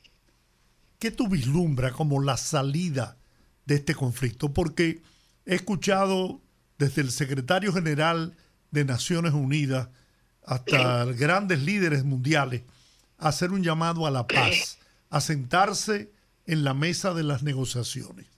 Pero después de un acto, como tú muy bien señalas, revestido de una crueldad inimaginable, podrá hacerse entender, en este caso, a Israel, que debe sentarse en la mesa de las negociaciones para lograr la paz. Israel no puede creer en la paz si, eh, si, no, si no se destruye al terrorismo representado por Hamas. O sea, la, paz pasa por la destrucción de Hamas. Quiere decir, para que haya paz tiene que haber un equilibrio de fuerzas razonable. Pero si hay una fuerza que rompe el equilibrio o que tiene una- unas ambiciones que están más allá de las de las eh, circunscritas al Estado-Nación, porque jamás está hablando de la UMA, del Estado Islámico, de la nación islámica, de, eh, de los hermanos mus- musulmanes, es decir, de, algo mucho más amplio que los Estados-naciones que están implicados. O sea, ella jamás está luchando contra los infieles de la cruzada. O sea, para ellos es una yihad, es una guerra santa. Entonces, en ese ámbito no es posible negociar, hay que evidentemente eh, eh, anular al terrorismo y después eh, hablar de otro lenguaje, pero eh, no puede haber esa, ningún tipo de, negociación con grupos paraestatales. Es como ahora mismo se plantea el tema con Haití. ¿Qué tú vas a negociar con las bandas? ¿Qué tú vas a discutir con las bandas? Si las bandas viven de la violación, de, del narcotráfico, del crimen, de las extracciones, de la sedicia, de, de- del robo, del peaje, del secuestro, ¿qué tú vas a negociar con ese tipo de gente? Nada. Tú no tienes nada que negociar, tú tienes que neutralizarlos eliminarlo, naturalmente, porque no, no lo van a neutralizar con macanas británicas. Tienen que neutralizarlo con inteligencia, con ataque, con un ataque quirúrgico y con armas que tengan mayor poder que la que ellos tienen, para que puedan, ah, eh, eh, digamos, imponer el respeto, porque si no, no es posible. Es decir, que en este caso lo que va eh, a acentuarse es el estado de guerra de Israel contra Hamas y la tentación de, de Irán y de los hermanos musulmanes de intervenir en una guerra santa en contra de Israel, lo cual sería fatal eh, si no hay una intervención eh, de los países occidentales, porque naturalmente Israel es un país pequeño en el área, tiene apenas 9 millones de habitantes. Cualquier país lo- eh, le redoble en población de los que están al lado. Y eso, desde luego, es una situación extremadamente difícil. Además, es el único país que tiene una democracia, porque los demás países son satrapías de autocracia, eh, unos reyesuelos que duran hasta que se mueren, ponen a los hijos. Es decir, eh, estamos rodeados de, de- de una situación sumamente difícil en el manejo, pero desde luego que lo que hay que esperar eh, tras este ataque tan, tan devastador y tras el luto y el dolor que hoy conmueve a la sociedad israelí, israelí lo que hay que esperar es que se produzca una respuesta de, proporciones bíblicas, ¿no? Eh, como las que aparecen en, en las escrituras de Isaías, ¿no? Es decir, son eh, proporciones eh, de, gran, de gran envergadura, como hubo hace de 35 años eh, en Sabri Chatila, por ejemplo. O sea, que son situaciones que vienen, que desencadenan estos acontecimientos. Ahora, ¿qué, qué se puede hacer? Bueno, eh, una coalición que Occidente no permita que se financie jamás de, la ayuda a, la a los palestinos, que hagan un tipo de ayuda diferente. Si quieren ayudar al pueblo palestino, que no es jamás, porque el pueblo palestino no es jamás, no debe confundirse eh, al, pueblo palestino que es utilizado como escudo por los terroristas para golpear a Israel con, eh, eh, digamos, su- sus justas reivindicaciones, porque hay también en los palestinos eh, un deseo de tener una na- un Estado-nación viable, ¿verdad? En la zona, es una zona muy pequeña, pero es la zona que tiene un enorme simbolismo mundial, porque allí nacieron las tres grandes religiones del mundo, el islamismo, el judaísmo y el, catoli- y el catolicismo, el cristianismo. O sea que estamos hablando de que en ese pequeño territorio se encuentra prácticamente el simbolismo de toda la espiritualidad mundial. O sea que tiene mucha también significación en términos de, de- de que el mundo intervenga para evitar que, que una situación de ataque masivo a Israel obliga a saltar en pedazos toda la zona. Pero hay norteamericanos secuestrados y han muerto 14 ciudadanos estadounidenses, dice el presidente Joe Biden. Ese no es justificación, entrecomillado, suficiente para que haya un portaaviones y, y haya una acción militar de Estados Unidos en favor de Israel. Yo creo que sí, yo creo que eh, en, todo caso el Consejo de Seguridad, Israel es un Estado, jamás no es un Estado, eh, y, y cuando un Estado es atacado por un organismo paraestatal eh, que, se, que se desplaza en el mundo, como, como fue el caso de, de los Estados Unidos cuando fue atacado por el grupo de Osama Bin Laden, que no tenía ningún tipo de existencia eh, estatales, sino que se movía en varios estados que le servían de cobertura y, de biombo de actividades, pues evidentemente yo pienso que los Estados Unidos, desgraciadamente ahora gobernado por un, hombre que da una muestra de sensibilidad muy, muy visible, muy palmaria, muy paladina, que es Joe Biden, eh, intervenga eh, para evitar eh, quitarle la espoleta a la bomba mayor, que sería la de una respuesta de los estados vecinos a Israel. Irán, a través de su gobierno, ha dicho que ellos no tuvieron nada que ver en la preparación de la ofensiva de Hamas contra Israel, pero que sí apoyan a Hamas y que incluso si alguien osara eh, involucrarlos en el conflicto, pues pagarían un precio muy alto. ¿Piensas tú? No, eh, hay, hay que desertar, hay que, para lograr que jamás desaparezca, lo primero que hay que cortar es el financiamiento que tienen por parte de Irán. ¿Y qué papel puede jugar en esa, en esa estrategia la Rusia? Porque Irán tiene unas excelentes relaciones, unas muy buenas relaciones con Rusia. ¿Podría Rusia intervenir en esto? Yo creo que sí, tú has, tú has dicho una cosa extremadamente importante. Eh, Rusia tiene una doble condición. Tiene unas magníficas relaciones con Netanyahu y con Israel y unas relaciones también igualmente magníficas con Irán.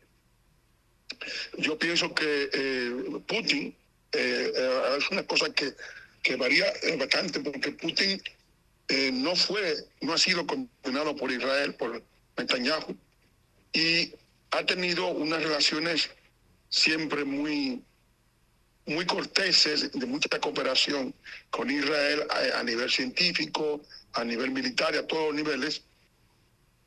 Pienso que Putin podría jugar un papel, desempeñar un papel importante en, en primero, en lo que vendrá, que será por parte de Israel el castigo de Hamas, que ese castigo eh, no se lo despinta a nadie. Israel eh, no suele eh, quedarse tranquilo cuando es golpeado en esta forma tan brutal y sobre todo humillado, más que golpeado, porque estamos hablando de un país que dispone de, unos organismos de seguridad muy importantes que tienen un escudo antimisil que está funcionando en la ciudad de Aquelog. Ahora mismo están lanzando misiles la gente de Hamas en contra de, de- de los pueblos fronterizos de Israel y están siendo repelidos justamente por el escudo israelí. O sea que eh, ellos, están, ellos saben que lo que viene es una ofensiva israelí, eh, una nueva intifada, como llaman, eh, donde puede, naturalmente, eh, muchas veces estos terroristas utilizan a, las poblaciones civiles, a los barrios pobres, como escudos humanos para desacreditar los ataques que se desencadenen en contra de ellos, es probable que lo hagan esta vez también y que produzcan una, una, una hecatombe en la zona, que es lo que yo preveo que se va a producir porque eh, jamás ya se ha convertido en una amenaza a la existencia de Israel. Israel no puede, eh, eh, digamos, mantener una situación de paz, hacer una vida normal, tener turismo, tener exportaciones, tener industria, tener crecimiento económico con un enemigo que amenaza su propia existencia permanentemente. Eso no es posible. Y desde luego ellos van a responder. Jamás apunta a ser jamás. Jamás apunta A ser jamás. a, a hacer eh, la UMAC, que es el Estado Islámico. O sea, es un grupo mesiánico, terrorista, eh, en algunos casos está lleno de mártires, o sea, que son tipos capaces de forrarse de, de explosivos y lanzarse en contra de una población, eh, aunque ellos mismos eh, salten por los aires, llevarse a medio mundo, y naturalmente, eh, porque son, re- son fanáticos religiosos. Y eso es una situación nueva que está enfrentando y es, eh, digamos, la deriva que ha tenido eh, el, eh, los acuerdos de paz que no han sido cumplidos cabalmente eh, por eh, la autoridad palestina, por Mahmoud Abbas y por eh, eh, todo lo que exigieron después de los acuerdos de Oslo que firmó Arafat con Isaac Rabin. Es decir, que, que estamos ante una situación de que hemos retrocedido 50 años en todo lo que es el sistema, lo- los mecanismos de paz, y ya nadie, los árabes no hablan de Estado palestino, ni nadie habla de buscar una solución inmediata al asunto, sino que se plantean las cosas en términos de la de relaciones de fuerza eh, y eventual- eventualmente eh, la existencia de, en este caso de Israel, está fundada en la defensa. Sin la defensa la nación no existiera, Muy bien. porque el adversario te elimina. Tiene- Manuel, muchas gracias por esta, Gracias a usted. este análisis, esta, eh, eh, este repaso no histórico de lo que ha originado esta crisis en, en Israel y con el tema de Hamas. Muchísimas gracias. Así es. y Un gran abrazo Muchas gracias para a ti. ustedes. sí. Un Bien, gran abrazo a todos allí. bien. Sí. Vamos a la Gracias. pausa, Bueno. regresamos en breve. El rumbo de la tarde. Conectando con la gente, que el pueblo hable en el rumbo de la tarde.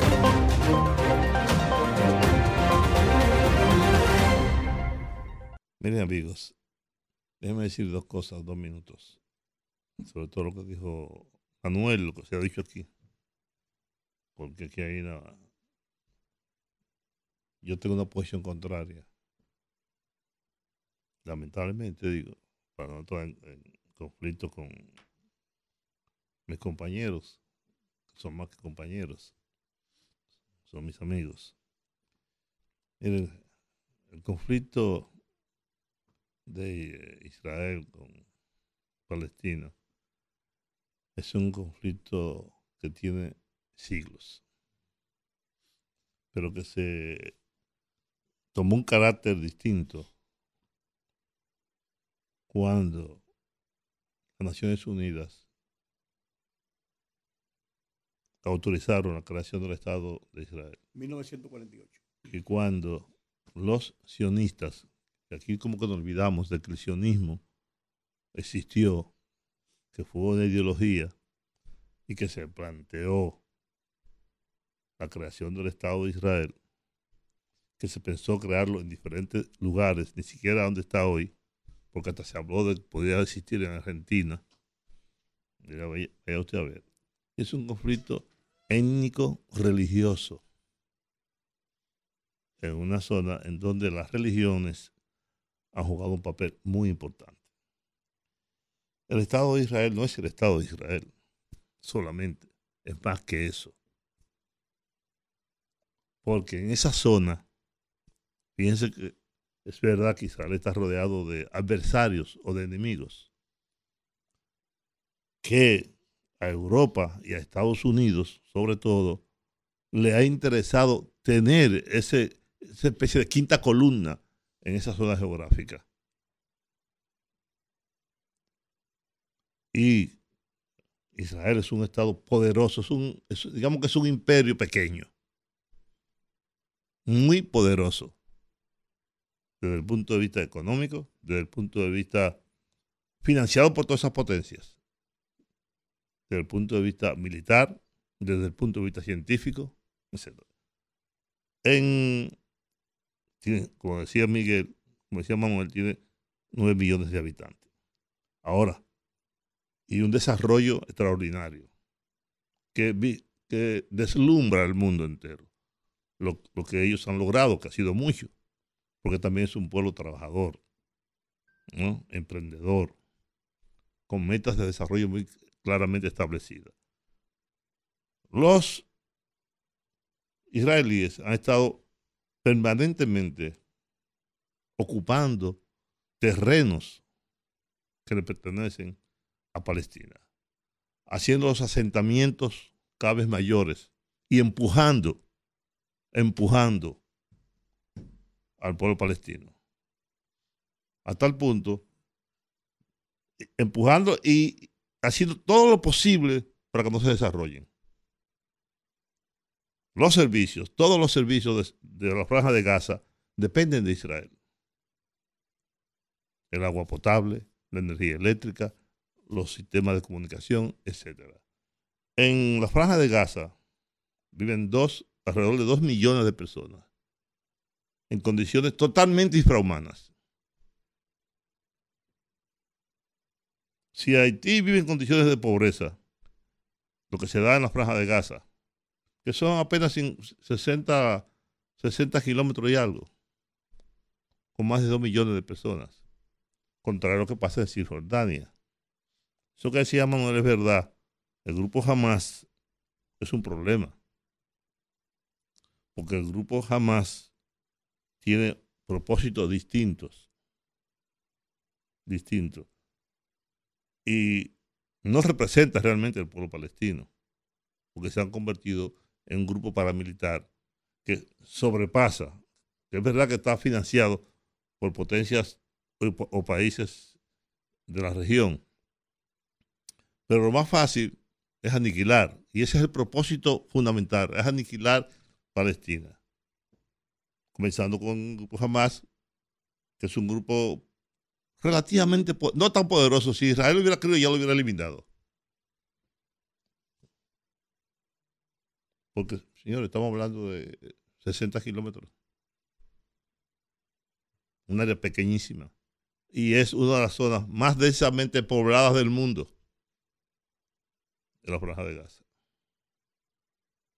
Eh, hay un problema muy serio.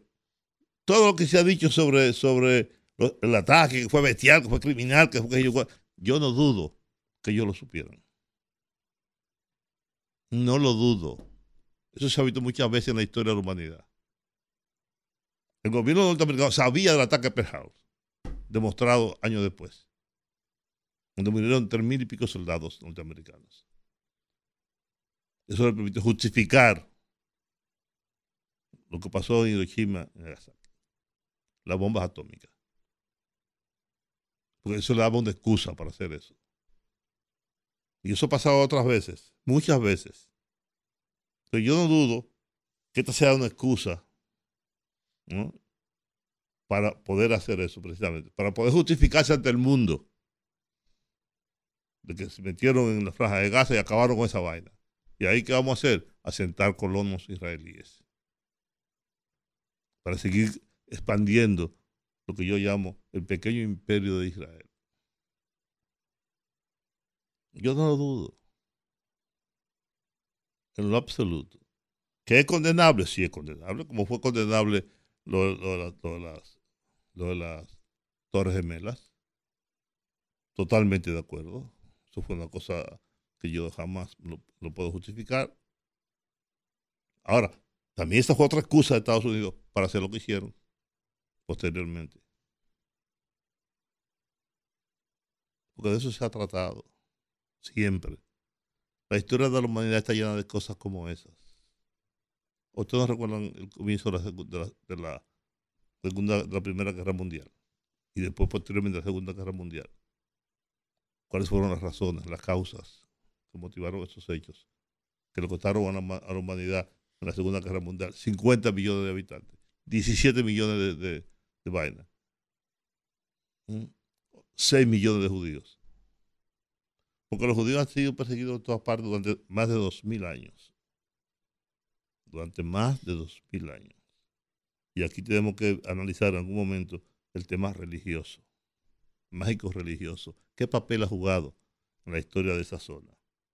de esa área total. Yo solamente quería decir eso. Y, como dice aquí, el pueblo que hable. Bueno, abrimos los teléfonos. 809-682-9850. Buenas. Juan TH. Israel es la punta de lanza de los Estados Unidos por el petróleo que hay en la zona. Eso hay que tenerlo pendiente. Mira una cosa, a raíz de que ustedes estaban hablando con este jurista muy de finjo, hay un grupo que se está proponiendo de juristas muy distinguidos, que todos son muy buenos, que está incluido Nacé, está Rodríguez, están eh, eh, Prat, pero todos esos juristas iban a la Suprema Corte de Justicia, todos ellos han externado su oposición a la sentencia 168.13. Y también ellos han externado muy a favor de lo que es migraciones masivas, de un trato especial, y yo temo que si esa gente llega a la Suprema Corte de Justicia, al Tribunal Constitucional. mira, déjame decirte, déjame, déjame decirte algo, hermano. Mira, yo, Rudy y Georgie decían una cosa que es muy importante. Es verdad que el tema constitucional en la República Dominicana ha avanzado muchísimo. Y ahora hay muchos abogados que han hecho maestría, han hecho doctorados en esa materia. Yo mismo pensé hacer una maestría sobre derecho constitucional, porque ha crecido, se ha desarrollado. Y aquí hay muy buenos constitucionalistas. Pero como decía, no sé si fue Rudy o ahí hay un problema. Que todos esos abogados ilustres, Cristóbal, Nacer, el otro, el otro, el otro, se han hecho, se han hecho ricos, millonarios, con el ejercicio del derecho. Y lo han hecho bien. Entonces, aceptar un cargo como ese es un sacrificio, creo que lo dijo, un sacrificio económico para ellos. Y si, es, 300,000 pesos y, si es, y si es verdad que te da un prestigio, pero no todo el mundo quiere ese prestigio. Ah, yo soy miembro del Tribunal Constitucional. Ajá, yo prefiero echarme en los bolsillos varios millones de pesos todos los años a no ganar 300 mil pesos. Eso es un gran sacrificio. Buenas tardes. Buenas. Yo conozco uno que se echa 20 millones de pesos. Dígame. Y 30, Buenas. 40 millones. Sí, ¿Sí me escucha? sí, le escucho. Tengo un abogado Ah, que se ha bien. ganado 200 Sobre el conflicto de. Israel, Sí.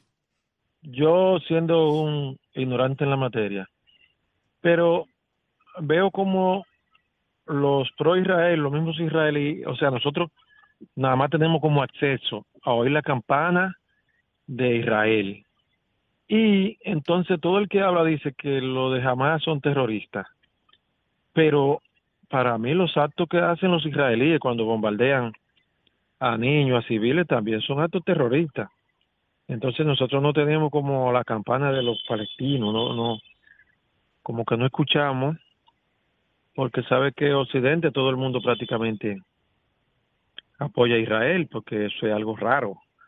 Ese país acá totalmente no ha dejado de desarrollarse a los palestinos, eso es lo que yo entiendo. Muy bien. Vamos a ver usted. Buenas tardes. Sí, buenas tardes. Eh, antes de todo, un saludo especial para Juan TH. Muy bien. Quisiera, Juan, yo soy el primo hermano de Domingo Batista. Un día yo quisiera conocerlo. Yo soy de la Fuerza del Pueblo. Usted otro partido, no importa. Lo social no tiene que ver con, lo, con la familia. Mire, Juan, una pregunta. ¿Por qué yo veo que esos haitianos en el canal siguen haciendo el canal y no solamente haciendo el canal, sino la ofensa que le hacen al presidente o a la República Dominicana como una burla, una cosa? Conté- dígame algo en relación a eso, Juan, porque eso me mortifica.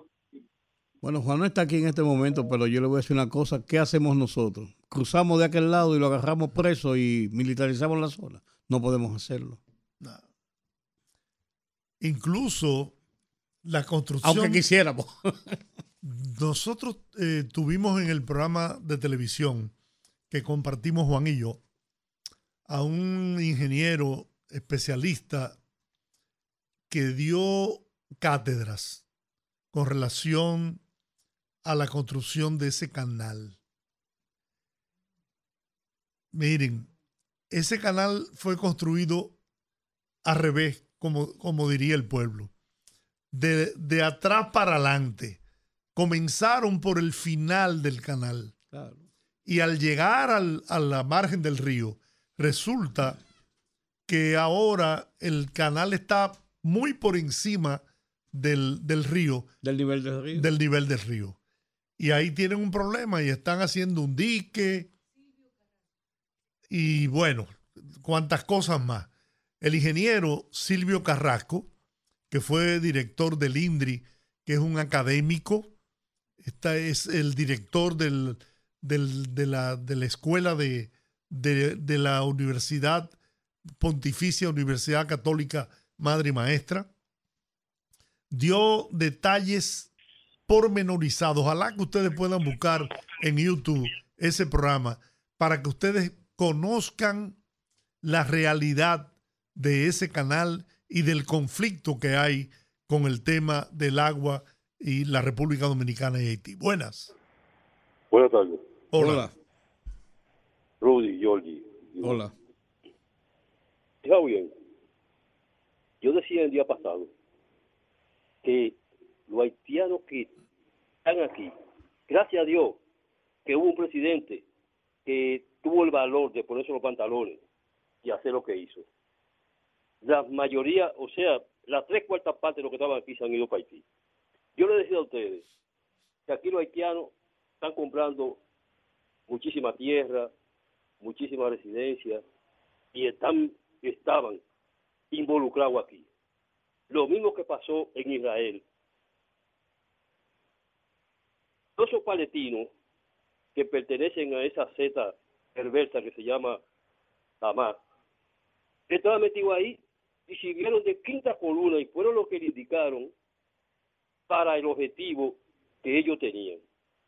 Yo le decía a ustedes el día pasado, hace varios jueves, que los haitianos estaban metiéndose aquí y podían servir de quinta columna. Ustedes se extrañaron y se pusieron un poco recelosos. Y yo le daba su razón. ¿Usted sabe lo que hicieron los haitianos ayer? Buscaron blog, acercar para que no hubiera ningún intercambio nada. Y tuvo la policía haitiana que, que dispersaron a bombazo. En haitiano no se puede creer. En haitiano es como el ratón. Asopla y después hace lo que tiene que hacer. Y lo que, es, lo que está haciendo Abinader es lo que tenía que hacerse en este país hace muchos años, hace 40 o 50 años atrás. Que la pasen bien. Gracias. Muy bien. Bueno, yo comenté aquí hace unos días sobre el, el hecho ese del intento, ¿no?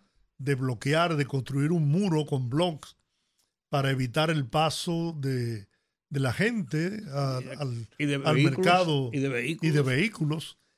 Y yo no sé, yo quiero ver qué va a pasar cuando se abran Mañana. mañana las puertas Mañana de la frontera para iniciar el intercambio comercial. Voy a ver. Buenas tardes. Se fue. Ya dijo Industria y Comercio que no va a ser en, en vehículos, sino el tránsito va a ser a pie. O sea, va, no, Pero, no- Perdón, yo estaba afuera. Los haitianos no dijeron que no. Que no aceptaban. Bueno, no, ellos dijeron, ellos dijeron que estaban en contra de la, de, de la apertura de esa forma, Correcto. pero la- las puertas van a estar abiertas mañana Ah, para el mercado. sí, bueno. Y los que quieran venir a comprar van a venir a comprar y se pondrán a que esas bandas los asalten o lo que sea, yo no sé. Que es lo más probable. Es lo- es que, que precisamente. Sabes que una de mis preocupaciones es que la banda se trasladen de Puerto Príncipe Sí, de buenas. todas esas ciudades a la frontera. Claro. A generar problemas y conflictos. Buenas. ¿Cómo están ustedes? Muy bien. Habla Rolando, la voz del ensanche Otama. Hola, Rolando. Eh, Juan TH, yo Dime. estoy igual que tú con eso de, de, de Israel. Porque que yo siempre, o sea, siempre yo he creído que esa gente son asesinos. Y eso de que, que ellos no sabían eso, ahí hay, ahí hay un mambo, es lo que tú dices, eso es para ellos asentar esos colonos judíos ahí, para desbaratar todo eso, ¿sabes lo, lo muerto? Está bien que uno condena ese ataque porque eso es inhumano, pero ya ellos, ellos están desbaratando eso, ya tú sabes, ahí hay niños, ahí hay de todo, esa gente está acabando con todo eso. Y así en los Estados Unidos, los Estados Unidos no se mete matando gente y tú lo ves que, que, que, son pacifistas, esos son asesinos todos. En Irak no se metieron y acabaron, no encontraron ninguna arma, no encontraron nada. Así mataron a Gaddafi en Libia. Esa gente ha acabado con todo. Y es un imperio que quiere crear Israel para cogerse todo eso, pero eso va a traer muchas consecuencias. Tú ves, nosotros vamos a sufrir eso también, porque ahorita comienza ese petróleo a subir y esa gasolina va a llegar a lo menos a 500 pesos. Bien, bueno. Ojalá que no pase. Los niños cantores de Viena. Es que aquí no hay niños cantores de Viena. Es lo que digo, los niños cantores los- los- Mm, de lado y lado. Exactamente. No, pues yo no he dicho que No, quiero decir eso mismo. Estoy coincidiendo contigo. Que no hay niños cantores de Viena en ningún lado. Nunca los ha habido. Lo que uno quisiera es no estar metido en el medio de eso. Porque eso es, están jugando con Lo que es, lo que es, lo que, lo que es una pena, mira. eh, lo que es una Bájeme pena el volumen del que a este radio. nivel, a este nivel del desarrollo de la ciencia y la tecnología, todavía nosotros estemos en fran- eh, eh, enfocados en estos conflictos militares que solamente dejan destrucción y, pérdida y muertos, destrucción y muertos. Buenas tardes. Sí, eso es inconcebible. Sí, ya. aló. Dígame, El poeta Misa con ustedes. poeta. Quiero decirle que veo cómo continúan las voces agoreras con respecto a Israel y con respecto a Haití. ¿Por qué? Porque nosotros como país que ha luchado por nuestra libertad y por nuestra soberanía, no tenemos por qué desmoralizar a un pueblo como el nuestro, que ha derramado mucha sangre para tener una soberanía como la tenemos hoy en día. Veo lamentablemente cómo siguen eh, las tantas voces obreras y, me, y pido excusa por si acaso. Bien. Muchas bendiciones. Amén. Buenas tardes. Buenas, Rudy y Juan y Giorgi. Sí. Saludos, saludos. Oye, eh, el programa estuvo excelentísimo hoy. Mira, una cosa, Giorgi y Juan y Rudy. Este señor que llama el poeta Misa, oye, yo no he podido entender nunca un, un comentario de él, porque es que no tiene ni pie ni cabeza, el poeta Misa. Y a un oyente, todo, que pero que- como que no entiendo, eh, ¿sabes? Cada vez que hay un tema ahí, Acuérdese que, acuérdese, que él es, acuérdese que él es poeta y entonces él, él rima la, la, la Sí, partitura. pero no, no, no, no, no, no, es que él comienza con una cosa y, y, y termina con otra. Y sinceramente que no sé. Pasen buena tarde. Pues Bien, bueno. El ex senador haitiano John Joel Joseph se declaró culpable este martes de haber participado en el complot del asesinato del presidente de su país, Jovenel Moïse, ocurrido en julio del 2021. El ex parlamentario admitió ante agentes de la Agencia Federal de Investigaciones FBI que se había reunido con conspiradores antes de que se embarcaran en la misión de matar al presidente Moïse en su residencia, según informaciones reseñadas por el periódico haitiano Le Novelis. Joel Joseph declaró su culpabilidad ante un tribunal federal de Miami en los Estados Unidos, luego de que en octubre del pasado año se haya declarado inocente de las acusaciones que lo relacionaban con el caso. Quiero felicitar a Freddy Fernández, que está de cumpleaños hoy. Freddy Fernández aspiraba o aspira a senador por la provincia de Hermanos Mirabal. Él está de cumpleaños, él es el presidente. Bueno, creo, creo que fue escogido. Sí. Sí, creo que sí. Vi, yo vi la encuesta. Sí, eso se publicó. Eso no sí, se publicó. sí, sí, está. En la última publicación. Ah, oh. En los 14 de hoy. Sí, sí, sí. Ah, ¿está Freddy? Sí, está Dame- Freddy. A decir. Ah, búscalo entonces, porque pues, la felicitación va a ser doble, porque hasta anoche ha habido incertidumbre. Yo conversé con él anoche y no sabía. Eh, incluso pensé que no, porque ahí estaba la alcaldesa, también estaba aspirando a la, a la misma posición. No, no, creo que Freddy, sí, Freddy fue.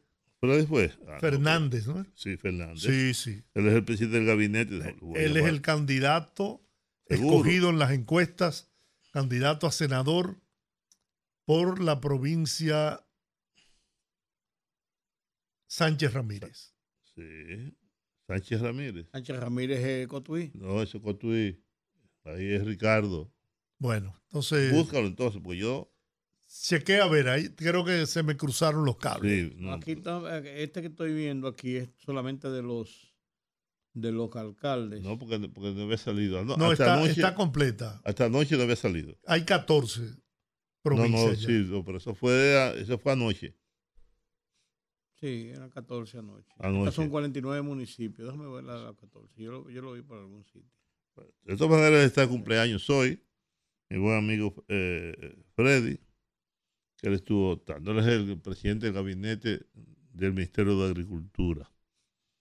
tiene un doctorado en, hecho en Estados Unidos. Freddy, una gente muy interesante. No, no creo. Pero bueno. No, Ricardo de los Santos. Ricardo, sí, Ese claro, es de Cotuí. Sánchez Ramírez. ese es de Cotuí, Cotuí. Claro, claro. Johnson Encarnación Díaz, Elías Piña, Gustavo Lara Salazar, San Cristóbal, Secundino Velázquez Pimentel Pedernales y Aracelis Villanueva Figueroa de San Pedro de Macorís. También Franklin Romero Morillo de la provincia de Duarte, Pedro Ajá. Manuel Catrein, Samaná, Sí, esos son Ginette senadores. Burnigal, Puerto Plaza y También, senadores. esos son senadores ya. Eso, eso están aspirando a la reelección. reelección. A la reelección. Hay, hay cuatro de los que están aspirando a la reelección que fueron escogidos. Sí, exactamente. Eh, eh, todavía no se ha hablado qué va a pasar aquí en la capital, ni en la provincia. Sí, pues tienen que definirlo antes del 29. Sí, sí, no. Creo que eso se va a definir. eh, Esta semana que en viene. esta- no, esta misma semana probablemente. Probablemente. ¿No? El, al- el candidato a la alcaldía de Santiago, Ulises. Ulises Rodríguez, Ulises Rodríguez. fue escogido. Ajá. Y ahí se está esperando convencer, convencer a Eduardo Estrella para que sea candidato otra vez. Él no quiere. Él no, no Pues quiere. yo, yo veo a Eduardo Estrella eh, más al lado del presidente que haciendo ya labor congresional. Siempre él anda con, ahora con, Sí, con el porque presidente al lado del presidente. él fue, él ya, fue, ya fue senador, presidente del Senado. Volver ahora a, a ser senador, a sentarse en un a curul. sentarse en un curul, yo le doy su razón en ese sentido. Pero Aunque ese- tanto, Hipólito, por tanto Hipólito como Georgie Rodríguez quieren convencerlo de que se repostule, ¿no? Pero él y, y su familia no quisieran. Tiene- Como yo, estoy- yo estoy de acuerdo contigo, Rudy, que él podría bien eh, estar al lado del presidente, ocupar un cargo importante dentro del gobierno, incluso hasta podría ser ministro de, de, de- de Obras Públicas, que ya lo fue. Ya lo fue. ¿Verdad? Ahora él tiene 60%. Sí. Tiene esos- 62. ¿Tú entiendes? O sea, que él garantiza la plaza. Bueno, terminamos por hoy. Nos están haciendo señas. Y hasta mañana, amigos. Dios le bendiga. Rumba 98.5, una emisora RCC Media.